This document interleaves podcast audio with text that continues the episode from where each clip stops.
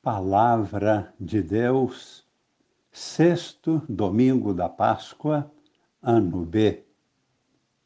Amigos e irmãos, participantes da vida nova em Cristo, com Maria em oração. Celebramos neste sexto domingo da Páscoa a magnífica obra de Deus de levar a salvação ao mundo inteiro, sem distinção de pessoas.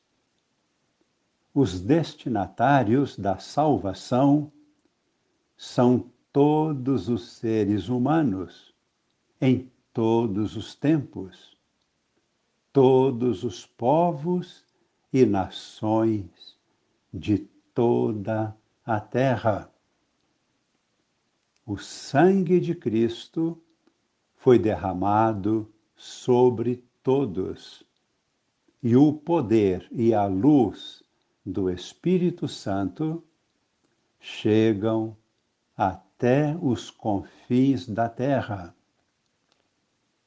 Ouviremos agora, na primeira leitura da missa de hoje, a emocionante chegada de Pedro na casa do centurião Cornélio, um pagão, e a forte pregação querigmática de Pedro, narrada por Lucas, o evangelista, que descreve o derramamento do Espírito Santo sobre todos os membros de sua família e seus servos que ouviam o anúncio do Evangelho. São Lucas faz questão de relatar os pormenores dos sinais externos que foram observados, para dar a conhecer a semelhança destes sinais com aqueles do dia de Pentecostes. Ouçamos a leitura dos Atos dos Apóstolos, no capítulo 10, versículos 25 e 26, 34 e 35, 44 até 48. Quando Pedro estava para entrar em casa, Cornélio saiu-lhe ao encontro e caiu a seus pés e se prostrou diante dele. Mas Pedro levantou-o, dizendo: Levanta-te. Eu também sou apenas um homem. Então Pedro tomou a palavra e disse: De fato, estou compreendendo que Deus não faz distinção entre as pessoas. Pelo contrário, Deus aceita todo aquele que o teme e pratica a justiça, qualquer que seja a nação a que pertença. Pedro estava ainda falando quando o Espírito Santo desceu sobre todos os que ouviam a palavra.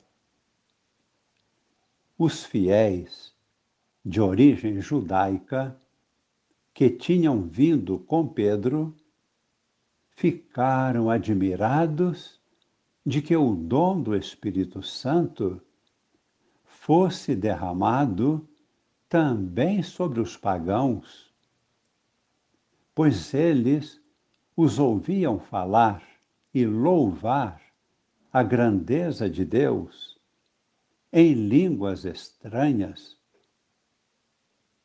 Então Pedro falou: Podemos, por acaso, negar a água do batismo a estas pessoas que receberam, assim como nós, o Espírito Santo e mandou que fossem batizados em nome de Jesus Cristo. Eles pediram então que Pedro ficasse alguns dias com eles. A segunda leitura é da primeira carta de São João, capítulo 4, versículos de 7 a 10, apresentando-nos a essência da mensagem de Cristo, transmitida com o mandamento universal do amor, que transcende todas as barreiras de raças, povos e nações. Vamos ouvir esta palavra. Caríssimos, amemo-nos uns aos outros, porque o amor vem de Deus e todo aquele que ama nasceu de Deus e conhece Deus. Quem não ama não chegou a conhecer a Deus, pois Deus é amor. Foi assim que o amor de Deus se manifestou entre nós. Deus enviou o seu Filho único ao mundo para que tenhamos vida por meio dele.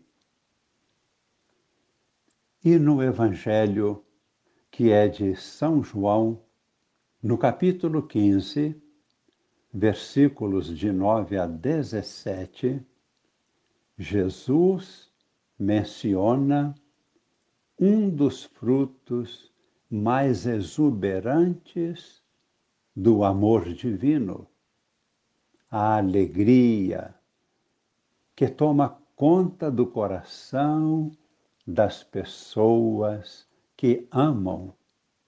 Vamos ouvir o ensinamento de Jesus Naquele tempo, disse Jesus aos seus discípulos: Assim como meu Pai me amou, assim também eu vos amei. Permanecei no meu amor.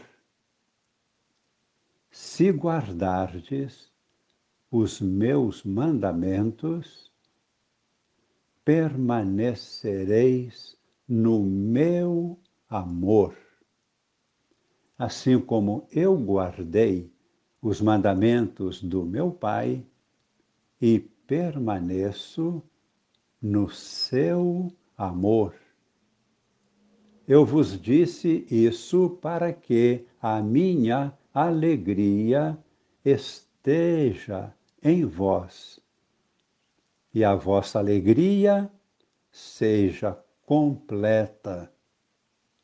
Este é o meu mandamento. Amai-vos uns aos outros, assim como eu vos amei. Ninguém tem maior amor do que aquele que dá a sua vida pelos amigos. Vós sois meus amigos, se fizerdes o que eu vos mando. Fechando nossos olhos humildemente, pedimos a Jesus que estenda suas mãos sobre nós para nos abençoar derramando copiosamente o Espírito Santo em nossos corações, em nossas famílias, em toda a Igreja no mundo inteiro, para todos os povos e nações, transformando toda a humanidade em um único rebanho de Cristo, o único pastor. Desça sobre nós e permaneça para sempre a bênção de Deus Todo-Poderoso, Pai e Filho e Espírito Santo. Amém.